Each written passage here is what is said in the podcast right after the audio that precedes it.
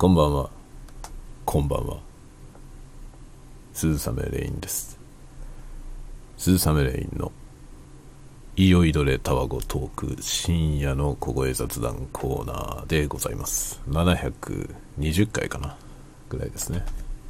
7月9日、えー今10日になりましたね。10日になったところ、えー0時16分でございます。皆様、いかがお過ごしでしょうか。9日日曜日、暑かったですね。全国的に暑かったんですかね。えー札幌、尋常じゃないことになってまいりましたね。朝、僕はですね、8時ぐらいに目覚めましたね。暑くて。うわ、暑いなと思って、今日なんだこれと思いましたね。8時、朝の8時でこんな暑いことないだろうっていうぐらいの暑さで。まあ今日はもうね、外に出てたら熱中症になりそうだなっていう感じだったので、北海道ですよ、ここ。北海道なのに、熱中症になりそうな感じだったので、もう庭にビニールプール出して、子供たちはね、もう水浴び。水浴びさせました。もう水道水からのね、直のめっちゃ冷たい水なんだけど、まあそれ入れといて、で、まあさすがにその中に使ってると寒いんだけど、あの、まあ置いとけばね、あっという間にぬるくなるんで、それ溜めながら遊んでって感じでしたね。全然もう、全然問題ないですよ。風邪ひくようなことは一切ない。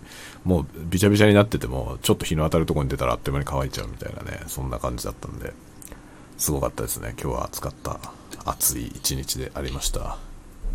今日はね、ちょっとコーヒー、コーヒーじゃないや、氷持ってきてないんだけど、今日もジントニックのもう、氷がないからね、ちょっとあんまり大したことはしません。今日はですね、あの、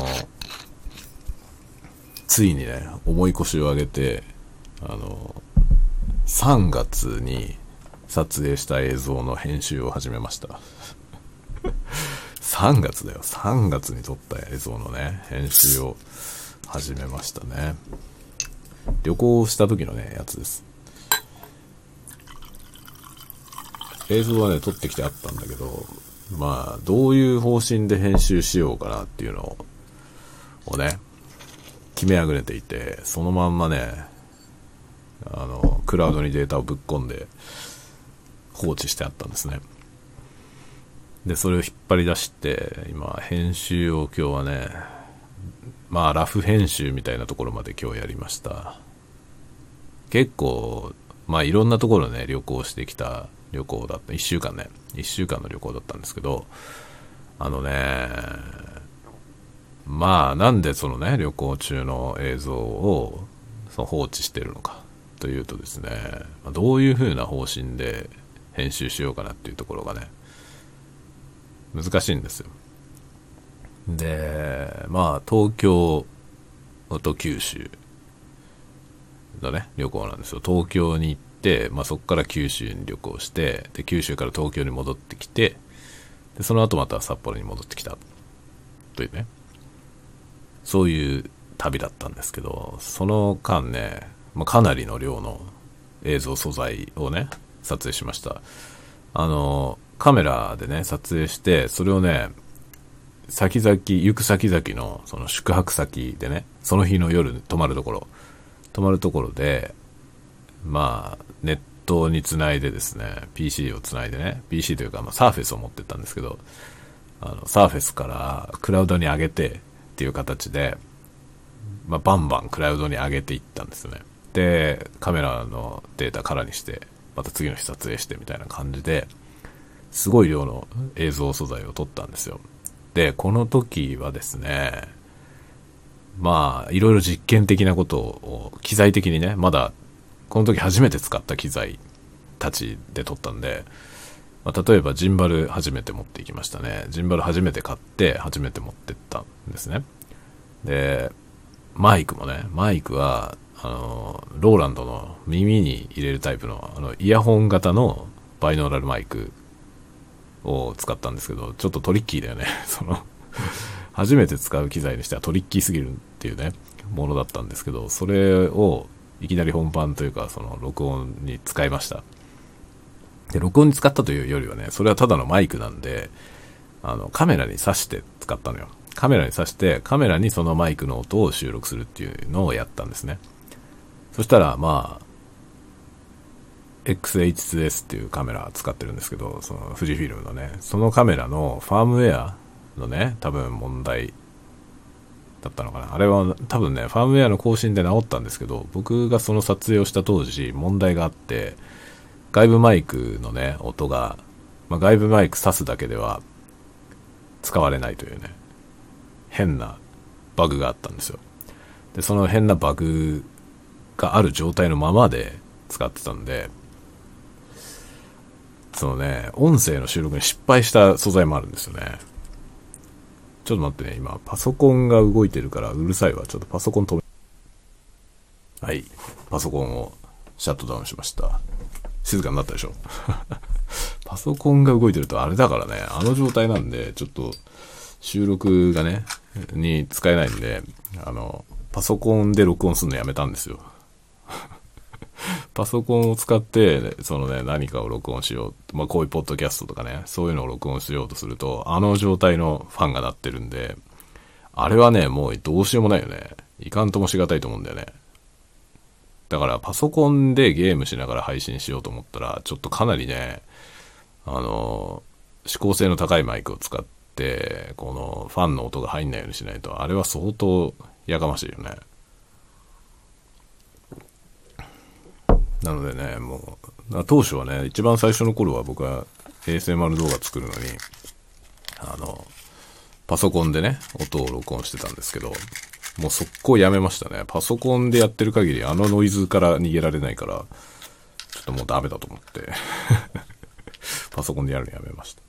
ちょっとアロマキャンドルを買ってきたんで、それをつけようと思う。あれ？マッチに火がつかない。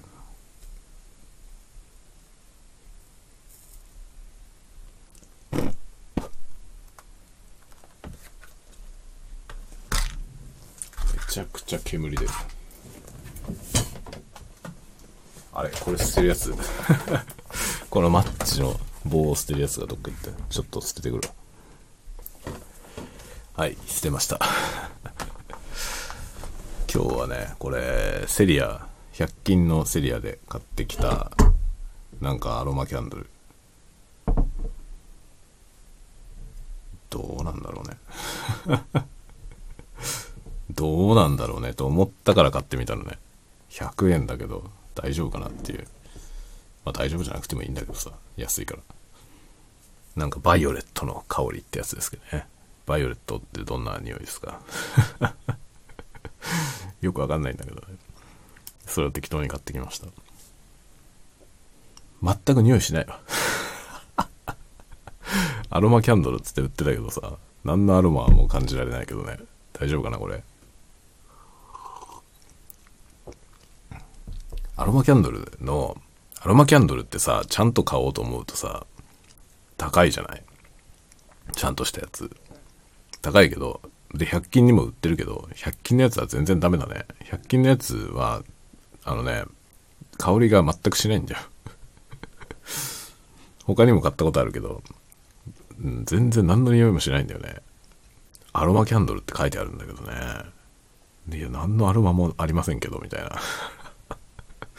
そういう感じだから、ちゃんとアロマセラピー的でね、こう、あの、香りを部屋にね、充満させたいという用途であれば、まあ、高いやつ買った方がいいと思うね。ただね、高いやつ高すぎてね、3000円ぐらいすんだよ、1個。まあ、でかいけどさ、その100均のやつよりはるかにでかいんで、あの、結構持つとは思うけどね、それにしてもね、ちょっとあまりにもね、あれなんだよね。高すぎるよね。で、あの、アロマキャンドルをね、普通はさ、アロマキャンドルってキャンドルだから火をつけるでしょ？で、ろうそく燃やして、で、こう、あの、まあ、香りをね、立てる。というタイプのものなんですよね、もともとはね。なんだけど、あれをね、火をつけないで、ハロゲンランプで温めて溶かすやつがあるのよ。キャンドルウォーマーってやつ。知ってますか？まあアロマやる人は知ってると思うんだけど、キャンドルウォーマーっていう機械があってね、それはなんかランタンみたいな姿をしてるんですよね。ランタンみたいな姿でハロゲンランプがついてて、で、もちろん電気を使うのよ。炎じゃなくて、電気を使って、その電気の熱で、そのキャンドルを溶かしてね、それで香りを漂わせるっていうものなんですよね。で、なんかね、説明書きを読むと、燃焼するわけではないので、溶かすけど、溶かしてまた温度をね、そのハロゲンラップを消せば、温度がかかんなくなって、熱がかからなくなって冷めるでしょ？で冷めたらまた固まって、で、あんまりね、その消費されないらしいんですよ。火灯して使うよりも減らないからエコですよみたいなこと書いてあるんだよね。あれもちょっとね、試してみたいなと思ってる。キャンドルウォーマー。キャンドルウォーマーを使ってアロマキャンドルをね、部屋で使う。そしたらさ、それだったら高いキャンドルでもいいかなと思うわけ。そんなにガンガンなくならないでしょまあその歌い文句通りだとすればね。歌い文句通りだとすれば、そんなに普通のキャンドルみたいな勢いでなくならないから、それだったらね、3000円のアロマキャンドルでもね、3000円相応に使えるんじゃないかなと思うんだよね。あれ火つけてるとあっという間になくなるからさ。本当に。ろうそくってすごい勢いでなくなるよね。火つけてるとね。明かりの代わりに使ったりとかしててもさ、すぐなくなっちゃう。本当に。今これはね、あの、アロマキャンドル、100均のアロマキャンドルつけてますけど、このね、アロマキャンドルってさ、アロマ目的なんだけど、でも火をつければ火がついてるじゃない。何を言ってるか分かってますか？すっごい何なんだろうね。アホみたいなことを喋ってる気がしてきたけどさ、火をつけてれば火がついてるじゃない。そりゃそうだろう以外の何者でもないんだけどさ、その火がついてるとさ、明るいじゃないですか、ろうそくだから。そうするとなんかこの光としても使えるわけですよね、アロマキャンドル。匂いの目的に、こう、火をつけるんだけど火がついてると明かりとしても使えてで炎っていうのはさあの明かりとしてもリラクゼーションなんですよねだからいい感じだよね今僕は部屋の明かりを落としてあの部屋の明かりがすごい薄暗い感じにしてあの今手元にねこのキャンドルをつけて喋ってるんだけどこの感じはとてもね落ち着きがありますよリラクゼーション。で時々揺らぐんだよね。別に風はないけどね。部屋の中だからあんまり風はないけど、時々ふわってこう揺らいだりなんかして、すごくいいですよ。部屋の明かりがね、この天光源になるから、結局その周りのものの影が、あの、壁とかにさ、こう投影されるじゃないですか。まあ天光源だからね。あの、トップライトだとさ、あまり影ができないよね。部屋の中の隅々までが全部明るいみたいな状態になっちゃうんで、非常に味気ない感じになるんだよね。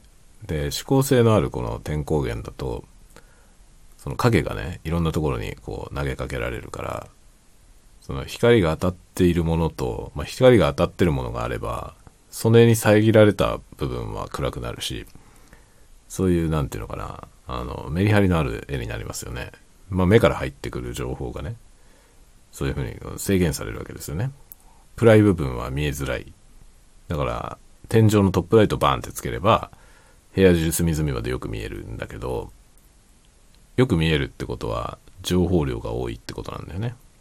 それが、この天光源のライトになると、よく見えない部分ができる。よく見えない部分ができるということは、その部分情報が減るっていうことで、まあ頭がね、処理すべき情報の量が減るわけですよね。だから単純に疲れが減る ということだと思うんだよね。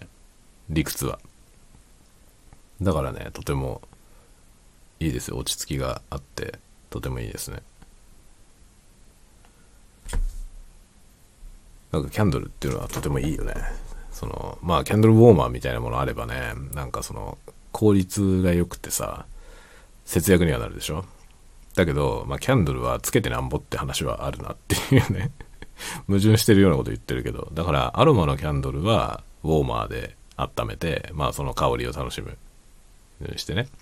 明かり用の安いろうそくを立てればいいよね。そうするとね、どっちも楽しめる。ということですね。この100均のアロマキャンドルは何も香らないわ。何の香りも漂ってきません。さっきのマッチの残りががね、残ってるぐらい。マッチの残りがってのはまたいい匂いだよね。これは共感してもらえますかね？どうですか？僕マッチをね、こうマッチを火つけるでしょ？で、そのマッチ消した後の匂いが好きなのよ。ふわっと漂う匂いがね。だからマッチ好きなんだよね。マッチが好きでね、だから、今は、まあ、あの、サイフォンでコーヒー入れ始めてから、アルコールランプ、ね、マッチでアルコールランプつけて、えー、コーヒーを作るでしょ？そういうことを始めたらね、まあ、ついでにこのキャンドルもやってんのよ。それがね、いいですよ、とても。こう、僕がね、今笑ったりなんかすると、その息でちょっと揺れたりなんかしてね、こう、明かりがゆらゆらってなるでしょ。そうするととてもね、リラクゼーションですよ、これは。こういうなんか、ランブルトークのムービー作ってもいいね。っていうのもちょっと思いましたね、今。そう、それでね、その映像だよ、映像。映像の編集を始めたんですけど、あのね、まあ、音声が失敗したケースもあるじゃない？今日やってるやつは、音声は失敗はしてないんだよ。失敗してないんだけど、あのね、旅行中のね、その、なんていうの、ガイドがついてるプランなのよ。その、なんていうの、見学コースみたいなやつ、あるじゃん。で、見学コースみたいなやつ行って、そこで、そのね、アナウンスがあるわけですよね。まあ、ハトバスみたいなもんだよね。ハトバスみたいなやつでさ、その乗って、出かけていくと、その、いろいろ説明してくれるじゃん。館内放送で。でね。車内放送というか、してくれるでしょ？で、その放送に対して、著作権を主張するって言ってんのよ。著作権を主張するので、その放送を録音しないでくれと言ってるわけ。で、窓から見える景色は別に何の権利もね、ないから、誰かの権利物ではないから、窓から見える景色は撮影していいですよ。って言うのよ。だけど窓から見える景色を撮影したらさ、音声にその解説が入っちゃうんだよね。で、それは、そのね、自分たちがそのね、アナウンスの部分は権利を持ってるんで、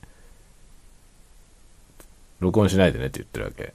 それは、とどのつまりどういうことかというとさ、まあ、撮影してもいいけど、公開するんだってことなんだよね。で、それを、公開できる動画にしようと思ったら、つまりは、その、音声を使わないってことなんだよ。ってことになるわけです。で、これがさ、別に解説はね、使わなくていいのよ。解説を別にそのまま再公開したいとは全然思ってないのよ。思ってないんだけど、効果音は入れたいんだよ。効果音入れたいけどさ、その効果音に被って喋っちゃってるからさ、その喋ってるところの音声を全部使えないってなると、ほとんど音声が使えないのよね。で、どうしようもないわけよ。だけ結構使えなくて、その普通のね、そのノイズはさ、環境音は入れたいのよね。環境音が入ってるムービーにしたいんだけど、結局その環境音の中にさ、ほとんど解説が入ってんだよね。ずっと何かしら解説を喋ってんだよ。そうするとさ、その解説の部分が全部使えないとなると、それだけ分離することができないので、どうしようもないのよね。結局、その背、背後のノイズだけ使いたいんだけど、それができなくて、まあ、混ざった状態で録音されちゃってるからさ。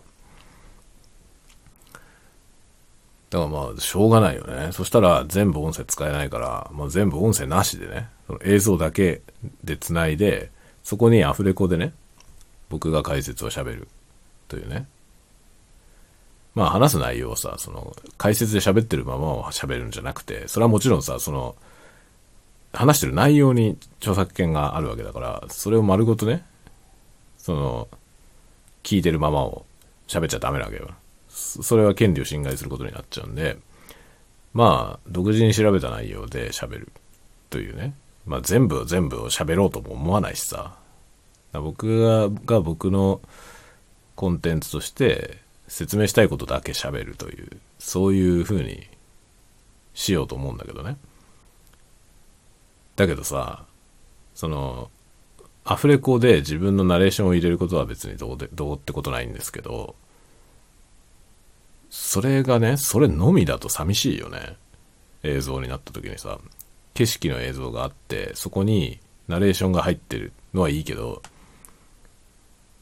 環境音が何もなかったらさ、持たないよね、やっぱり。そしたら BGM がなんかなきゃ、成立しないような気がするんだよね。でもね、BGM も難しいわけよ。BGM も入れるにしても、どんな BGM だったらこれ成立するんだろうと思ってね。それがね、本当に厄介なのよ。それもあって、編集をね、めんどくさいから、ずっともう放置してたのね。結局ね、どうしようもないのよ。そんな感じで、他にもね、その、音声が失敗してる素材のやつもあるからさ、その、どっか行った時のね、このこの日撮影したものはほぼダメみたいな日があるのよ。映像は問題ないんですよ。映像はちゃんと撮れてんだけど、音声が失敗してて、音声が入ってないんですよね。映像にそもそも。そもそも音が入ってないのよ。で、その音が入ってない素材しかないっていうやつをさ、それもまたね、この、僕がナレーションをする。でできるけどさ、僕のナレーションしか入ってないという状態で、果たしてコンテンツとして成立するんだろうかという部分がね 甚だ疑問なわけよ。ナレーションを入れるのはいいんだけどさ、ナレーションが入ってるようなビデオって大体 BGM も入ってたりとか、あと環境音は入ってるよね。それなんだよ。環境音がないから、どうしようかなと思って。いや、あの、四六時中喋られるとどうしようもないよね。それでそれに権利があるから使うなって言われるとさ、分かった、じゃあ使わないようにするから、喋んない部分も作ってくれ っていうね。喋ってない部分があればさ、その環境音だけのものがちゃんと取れればね、その環境の。その環境で、例えば、ハトバスに乗ってるとして、ハトバスで、その、解説の音声はね、権利があるから使わないでねって言われた時にさ、じゃあ、喋んない部分、ハトバスに乗って走っているところなんだけども、解説は何も喋ってないという部分を5分ぐらい作ってほしいよね。5分ぐらいそれを収録しとけばさ、その5分の効果音を使って、環境音を使ってね、使います。使い回しておいて、そこにナレーションを入れるっていうのはできるような気がするんだよ。だけど、その使い回せる、その、なんていうの、特に意味のない、ただの環境音、その場所の環境音っていうのを取っておかないとさ、そういう編集はできないじゃない。後から分離することは非常に難しいからね。まあ、できなくはないんだけどさ、その技術的にはできなくはないんだけど、まあ、そんな綺麗には分離できないんだよね。フォトショップとかもさ、フォトショップとかもあれじゃないけど、フォトショップもなんか余計なもの映っちゃってるやつを消せるとか言ってるけどね、最近のやつ。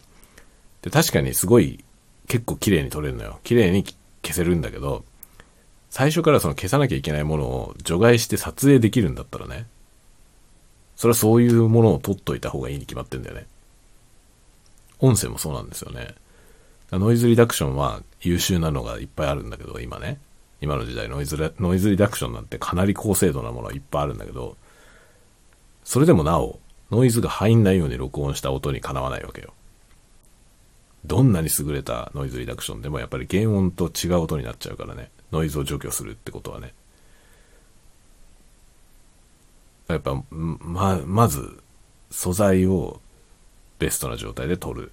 可能な限りね。可能な限りベストな状態で撮るってことは基本中の基本だと思うんだよね。で、今回その基本ができてない素材が あるわけよ。その基本ができてない素材を使ってなんとなくコンテンツを作りたいわけ。そんなまあもちろんベストなものは作れないからね。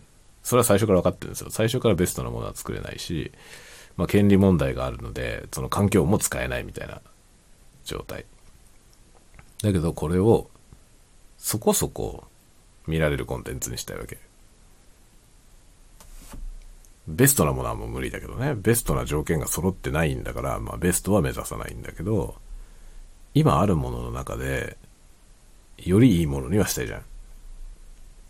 で、それをどうやってやるのか問題なんだよね。ということをね、考えながら今日映像の編集をとりあえずラフ編集までやりました。でも厄介だわ。それでスクリプト一応書いたのよね。ナレーション自分でやろうと思っててるナレーションのスクリプトを書いて、まあ日本語のスクリプトを今書いたんだけど、それを英語でやろうと思ってんのね。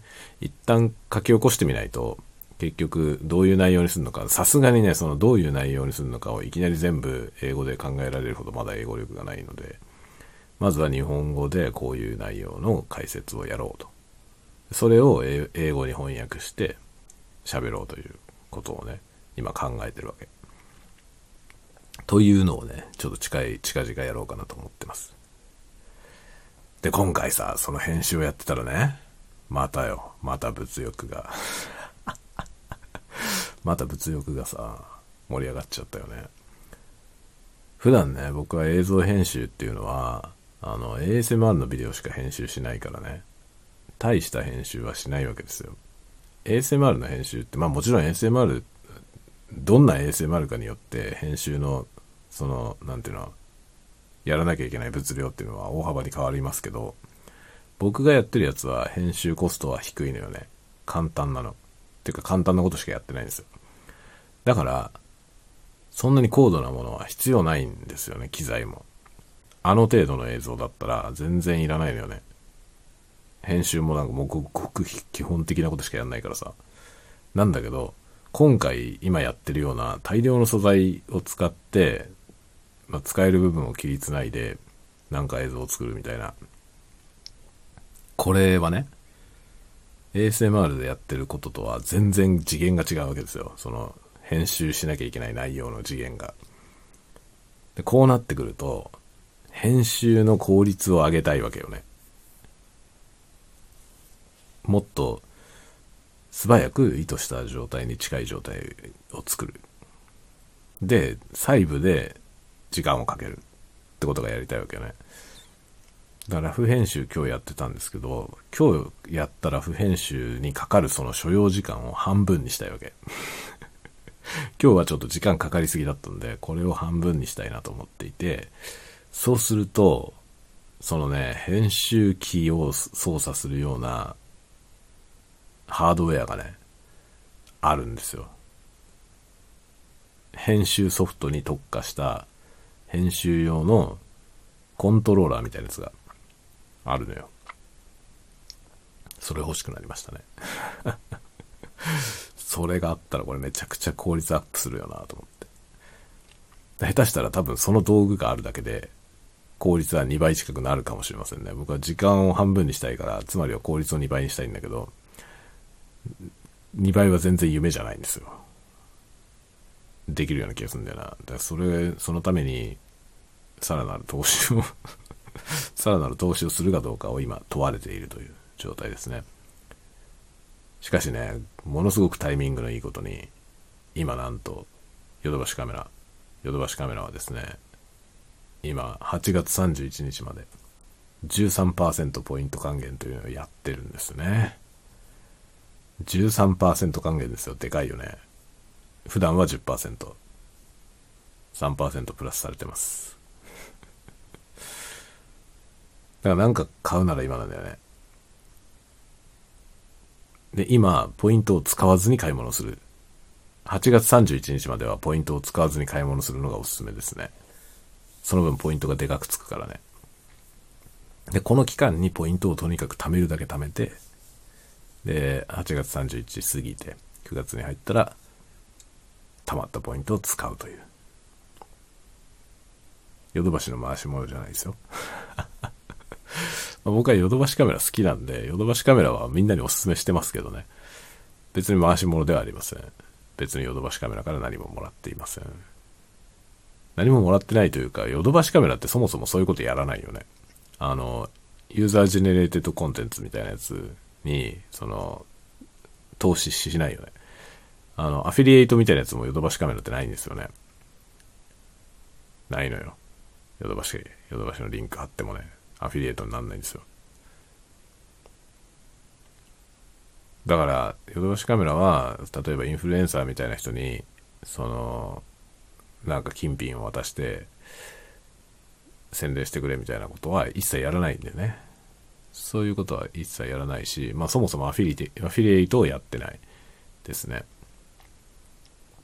ヨドバシカメラの広告は、Google AdSense 入れると出ますね。出るけど、あれは Google AdSense。だから Google、Google AdSense 入れといたら、ヨドバシの広告が入って、そこからユーザーがお金をもらえるという仕組みは、まあ一応あるにはある。だけど、いわゆるアフィリエイトとはちょっと違いますね。いわゆるアフィリエイトは、その広告主が、その広告を載せてる人に対して支払うという、そういう図式なんだけど、その、Google AdSense を介してる場合は、Google が間に入ってるという形ですね。広告主とそのユーザーの間には直接のやり取りはない。まあ、他のアフィリエイトも別に直接のやり取りがあるわけじゃないんですけど、あの、金の流れ的には結構直接感があるね。ありますね。でもそれがないですね。ヨドバシは。ヨドバシはそういうのやってないですね。いわゆるアマゾンのあのアフィリエイトみたいなのとは全然違うんだよね。だからヨドバシカメラの宣伝をしても僕に何のメリットもないんだけど。ないんだけど、まあ、この夏のセールの間はね、なるべく普通に支払って買い物をする。ポイントは貯める。っていうのがおすすめ。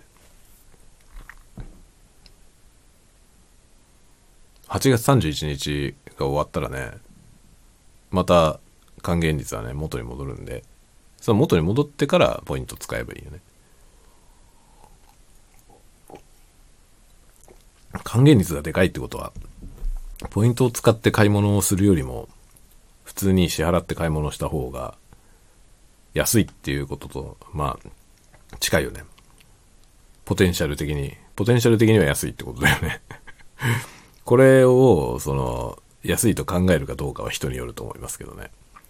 例えば10%ポイント還元つって3万円のものを買ったら3000ポイントつくから、実質2万7000円で買っていると思うかどうかって人によるじゃない？もう計算としてはそうなんだよ。計算としてはそうだけど、それは実際問題どうなのっていうところ。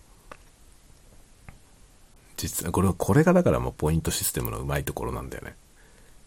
一見2万7000円で買ってるのと同質に見えるじゃん。こううまい、うまい方法ですよね。で、このポイントシステムによっていろいろなしがらみを乗り越えるので、いいんですよ、とても。乗り越えられないしがらみもいくつかあるんだけどね。アップルとか、アップルとか DJI は乗り越えられないけど、それでも今日、今回ね、画期的なことに、まあ13%還元っていうのを今やってますけど、それは3%プラスって意味らしい、どうも、どうも。なのでね、DJI の製品って普段1%しか還元されないんですよ。普段、ヨドバシカメラって10%ポイント還元なんですよね。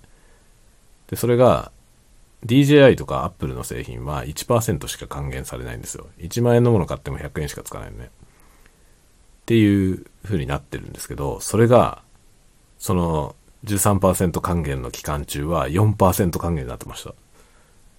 でかいね。でかいですよね。基本的にだから値引きができないんですよ。DJI とか Apple の製品は。値引きできないから、まあ、ポイントはもう1%。でもまあ、ポイントサービスっていうのはまあ、なんていうの、潜在的に値引きと近いからね。だから多分、かいくぐってかいくぐってやってんだと思うね。そう、折り合いをつけたところが1%っていうラインなんだと思うけど、それを期間限定とはいえ4%にしたのは結構でかいですよね。DJI 製品買うんだったら今だよ。DJI の製品なんか迷ってるものあるんだったら8月31日までヨドバシで買うのが一番いいと思います。あれ他で買っても値引きされないからね、DJI は。どこで買っても値段一緒なんで、ヨドバシで4%還元を受けるのが一番いいと思いますよ。DJI のもの欲しければね。DJI の製品いいもの多いからね。なんか割とおすすめですよ。DJI は中国のメーカーだから、なんか敬遠してる人もいるけどね。でもこれから先ね、あんまり中国の、その、中国の有料なメーカーを敬遠する必要はないと思う。品質もいいですよ。DJI の製品は品質はとてもいいんじゃないかと思うね。僕もいっぱい持ってますけどね。あの、ね、僕は今まで、ね、中国のメーカーで結構愛用してるのは、あの、DJI はまあ一流だけど、あとね、ニーワーってとこもね、好きですね。ニーワーは、あの、すごい安い映像の機材、映像とか音響の機材を売ってるメーカーなんですけど、いいよ、とても。今までね、ニーワーのものいくつ買ったろうな。結構買ってるんだけどね。結構買ってるけど、一個も外れてないです。僕の中ではもう、なんだろう、日本のメーカーとあんまり変わんないぐらい信頼してる。DJI に関してはもう日本メーカーどころじゃなく、もう、なんだろうね、今や世界のトップブランド。撮影用のドローンでは世界一だと思いますね。撮影用ドローンと、あとジンバル。まあ、ジャイロだよね。どっちもジャイロの技術ですよね。それは、まあ、世界最高峰だと思う。シェアで言ったらもう世界一じゃない？特にあの、ジンバルは、のシェアはめっちゃ高い気がする。DJI。特にプロの世界では。プロフェッショナルは、まあ、ほぼ DJI 使ってんじゃないかな。あと、撮影用のドローンの普及率もやばいね。ほぼ DJI じゃないかっていうぐらい DJI みんな使ってますね。で、この DJI はね、1%還元なんだよ。ヨドバシで。1%しか還元されません。ちなみにニーワーってメーカーは僕は好きだけど、ヨドバシカメラでは扱いがありません。アマゾンで買える。アマゾンにニーワーのショップっていうのがあって、そこから買えます。他のところでもニーワーのもの買えるけど、僕はね、基本、あの、ニーワーのショップから買うのがいいと思う。中国から物買うときはね、その、メーカーの信頼性云々以外にも、販売店の信頼性もあんのよ。で、アマゾンマーケットプレイスの中国のところ販売店、メーカーじゃなくてね、メーカー直で売ってるやつじゃなくて、販売店が噛んでるやつに関しては、その販売店の、なんていうの、信頼性によってね、不快な思いをすることがあると思う。頼んだけど届かねえとか、すげえ汚ねえとか あのね、すげえ汚ねえがなぜかある、よくあるのよね。中国から物買うと。なんか砂、砂ぼこりみたいなのにまみれた状態で 届いたりとかさ。何これ砂漠を運搬してきたのみたいな感じのものとかね。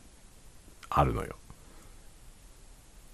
だからまあ、うん、アマゾン、僕もアマゾンで買ってるけど、アマゾンでニーワーのショップから買うのがいいと思う。ニーワーの製品買うならね。まあ撮影編集、撮影編集じゃないな、撮影録音の機材いっぱい出してるけど、まあ品質はいいですよ。あの、コスパがいいね、とても。品質はね、最上級ではない、もちろん。値段がくつくそ安いからね。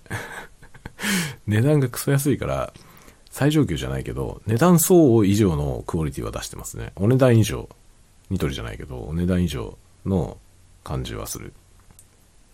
僕は今まで買ったものは一個も外れてないですね。とてもいいですよ。まあこれね、中国メーカーの信頼できるメーカーがどれなのかっていうことを、ちゃんと知っておくと、すごくお得に生活できるよね。これからの、これからの世の中。中国製はね、なんかやっぱり一貫して安いんですよね。一貫して安いのよ。すごく安いんだけど、品質がピンキリなんですよね。全部安いよね。大体全、全面的に安いんですけど、その安くてもすごくいいものを作ってるメーカーと、安くてひどいものを作ってるメーカーがあるのよね。で、それがさ、どのメーカーがどっちなのかっていうのを、結構ちゃんと知ってるといいよね。こ、ここのものは割とで信頼できるよみたいなのを知ってると上手に買い物できるかなって気がしますね。まあ、2位ははとりあえず間違いないんじゃないかと僕は思ってる。今のところ失敗してないから。わかんない。だから僕がそう言ってたから買ってみたら変なの届いたみたいなこともしかしたらあるかもしれないけどね。あるかもしれないけど、僕は今まで一回、一回も外れたことない。2位はのものは。だ今後も買いますよ。買って、まあ失敗したらお知らせしますよ、ここで。でも多分なんかメーカーすごいちゃんとしてるから、なんか不良品届いたら交換してくれるだろうし、あんまり問題はないんじゃないかなと思ってる。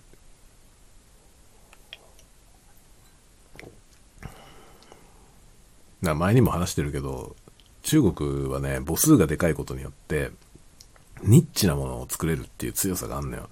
もうこ、ここの領域では絶対中国にかなわない。日本のメーカーはそんな価格でそんなニッチなもの出せないよね。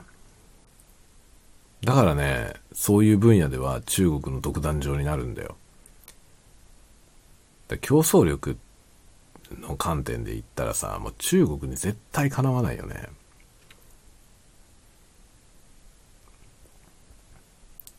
で、日本人は未だにさ、中国の商品は、その安いだけだと思ってる人が結構多いけど、全然全くそんなことないんだよね。技術的にも非常に高いんですよ。なぜならね、そのニッチなことを追い続けられるからね、中国だと。日本だとさ、そのニッチな領域っていうのはさ、そんなことになんかね、研究開発のコストをかけてもね、ペイしないってなるわけよ。そんなもん売れないから。ごく限られた人しか買わないようなものをものすごい頑張って研究開発する意味がないじゃない。日本においてはね。なんだけど、中国っていうのはさ、巨大だから、だそういうものに対して、すごいニッチなものに対して研究開発投資しても、そのニッチとはいえ、すごかったりするわけよね。だって10人に1人買うものっていうのが1億個売れるわけだからさ、10億人人がいるってことは。全然違うわけよね。もう、文字通り桁が違うんですよね。そしたらできることってあるんだよね。本当に。100人に1人しか買わないようなものを作れるわけですよ。それでも1000万レベルだから そんなに売れるなら一生懸命頑張って作ろうよってなるよね。10億人も人がいるってことはそういうことなんだよね。すごいよね。だからね、だから中国は注目に値すると思いますよ。今、まあ僕この間もね、前にも話しましたけど、スピードキューブ、あの、ルービックキューブのそのソルブする、ソルブするっていうのは解くって意味ですけど、それのスピードを競う競技があるんですよね。スピードキューブっていうね。で、そのスピードキューブの世界では、まあ、競技用のそのスピードキューブ、キューブ作ってるのは中国です。中国以外のメーカーがあれを作ってるのかどうか僕は知らない。僕が知ってるメーカーは全て中国のメーカーですね。他の国のメーカーありますか？あの、マグネットタイプのスピードキューブを生産しているメーカー、中国以外のメーカーってありますか？っていう感じなのよ。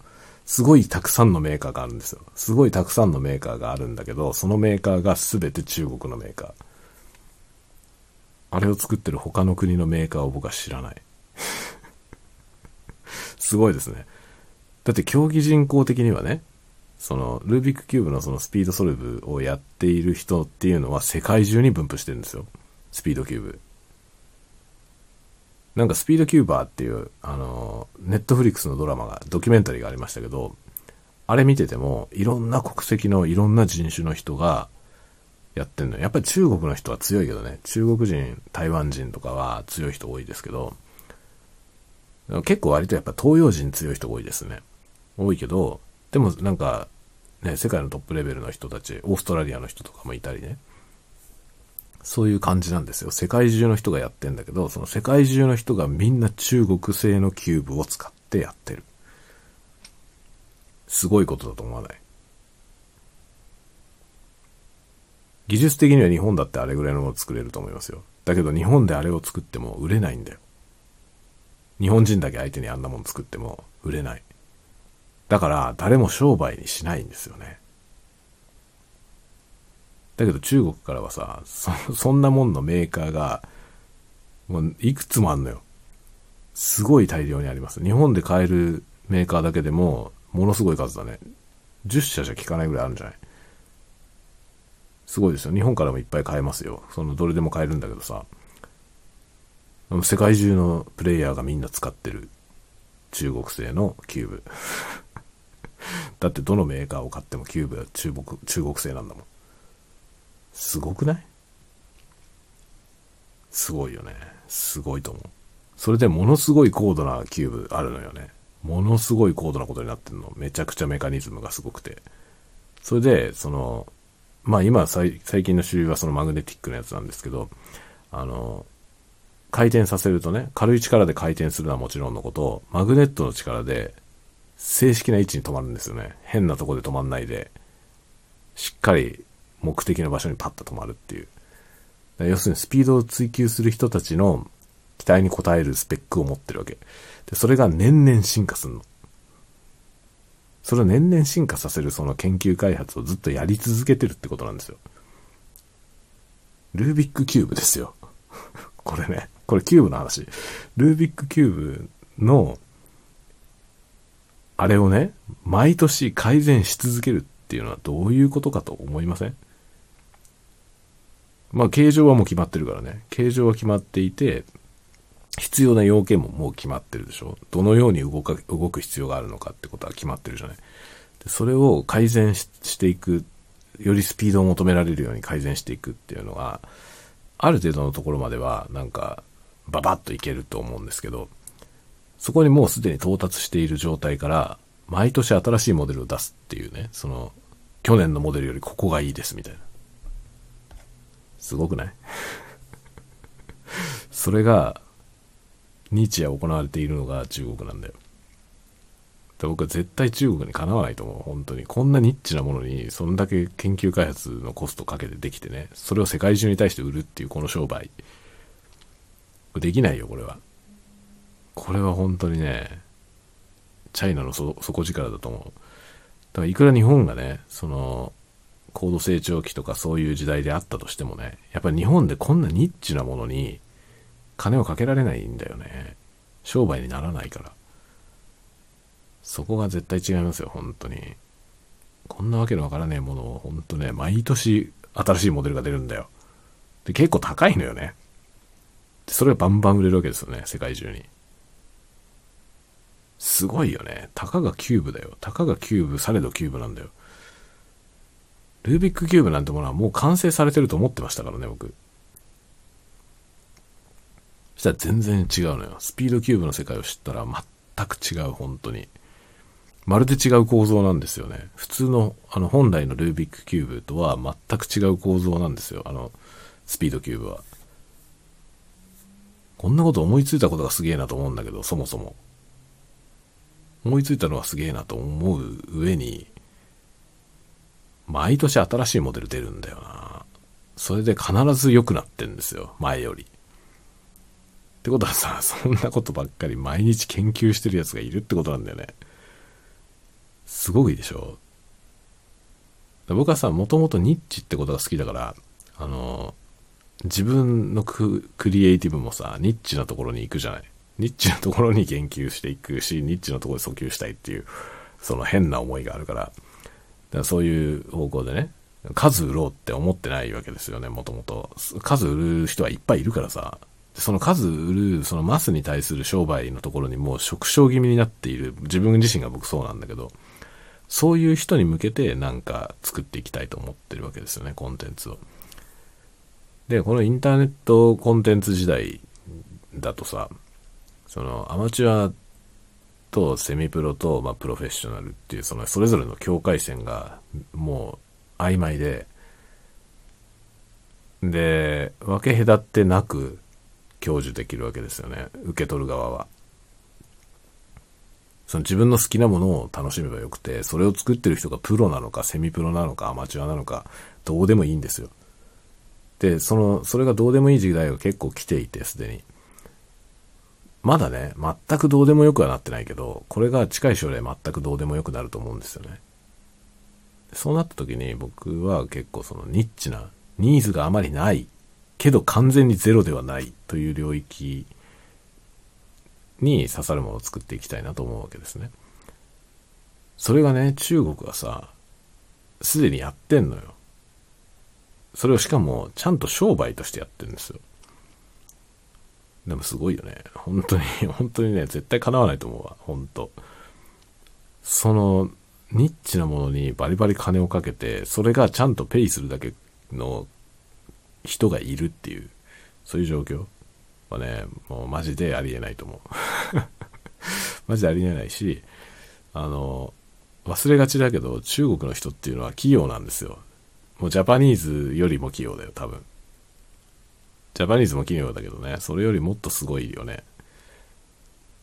だから中国の人たちが本気出したら、まあ、叶わないんだよね。で、やっぱり日本人ほど、その物事をちゃんとやらないみたいな傾向は確かにあるけど、全体的に見ればね。だけど、それもこれも、日本の10倍の人がいての話だからね。10倍も人がいればさ、それ平均値で、で、その、なんていうの、より低いところになりがちっていうのはあり得るじゃない。母数がでかいから。だから、その母数がでかいんだから、その、平均値みたいなところで一般論を述べていてもね、そんなところから逸脱した人の数も、日本の10倍いるってことなんだよね。だから日本もさ、その標準的な範疇に収まらないものすごい人っていうのは、一握りいるわけじゃない。すごく少ないけどいるわけじゃない？それがさ、単純に率が同じであっても10倍の人数になるっていうさ、ことを考えるとさ、それはもう無敵だよね。まあ中国はね、今政治的にはめんどくせえことになってますけど、あの、なんか台湾をめぐったあっちの方の話は、ね、ちょっと賛同できないことがいろいろありますけどね。ありますけど、まあ、それはまあ国の政治の話なんで、その政治じゃない部分で、やっぱその中国とどのように付き合っていくのかっていうことはね、なんか今後すごく重要だと思いますね。本当なんか早いところ全て 平和的にね、平和的に解決してほしいよね。中国と良好な関係を築く、その、同時に西洋ともね、西洋諸国とも良好な関係を築く。まず言ってしまえば、まあその西洋諸国と中国も仲良くしてねっていう状態。まあね、ジャパンがそこに間に入ってそういうことができれば一番美しいけどね。まあでもジャパンはさ、もうその歴史の始まりからもう中国をね、避けて通れないよね。もう中国の多大な影響を受けて日本の文化はできているし、今のね、そのハイテクジャパニーズのハイテク商品たち、ほとんどメイドインチャイナ。結局、なんだかんだ言っても、日本は中国なしで生きていけないと思うね。だからなんか、せめて国民レベルではね、政治の世界はもうめんどくさいことになってるけども、それは確かになんか中国がちょっと賛同しがたいことをしてる部分もいっぱいあるんで、なんか手放しになんか中国を肯定する気にはなれないんですけど、だけど少なくとも国民のレベルでは、向こうの国民とこっちの国民っていうレベルではね、政治的なことは置いといて、なんか、こう、うまくね、良好な関係を築いていけたらいいですよね。と思うね。中国の人とも、僕ね、一人、一人しかいないんだけど、中国の人とも、あの、共同でね、プログラム開発というか、したことがあって、したことがあるというかね、その、まあ仕事で使うようなツールをね、その、中国の彼が作っていて、公開してたんですよ、フリーで。それを我々も仕事で使わせてもらっていて、まあそれがね、ある時のバージョンアップを機に、そのね、日本語版の環境では動かなくなっちゃったんだよね。で、それをね、問い合わせたんですよ、本人に。開発してる本人に。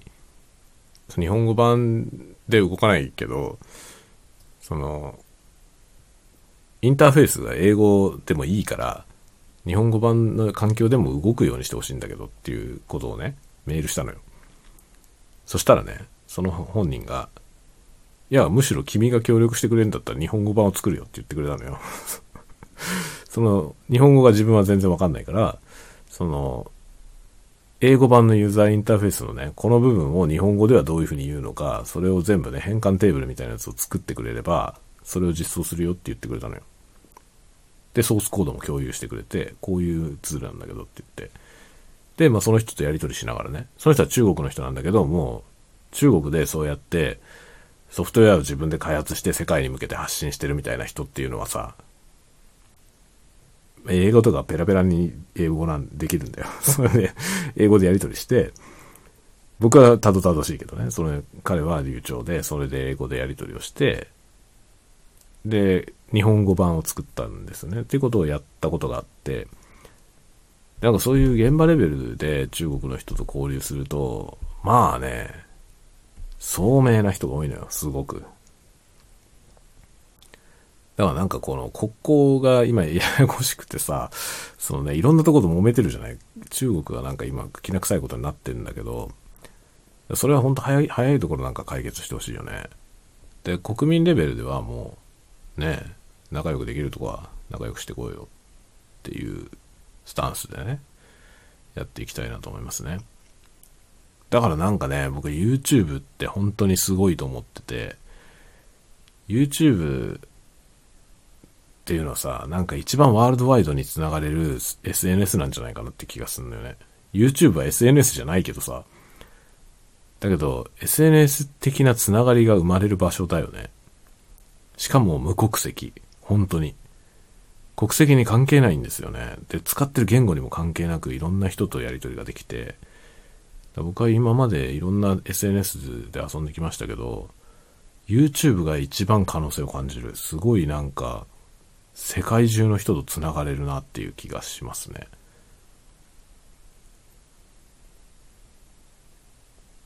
なんか中国の友達欲しいな。中国人の友達が欲しい。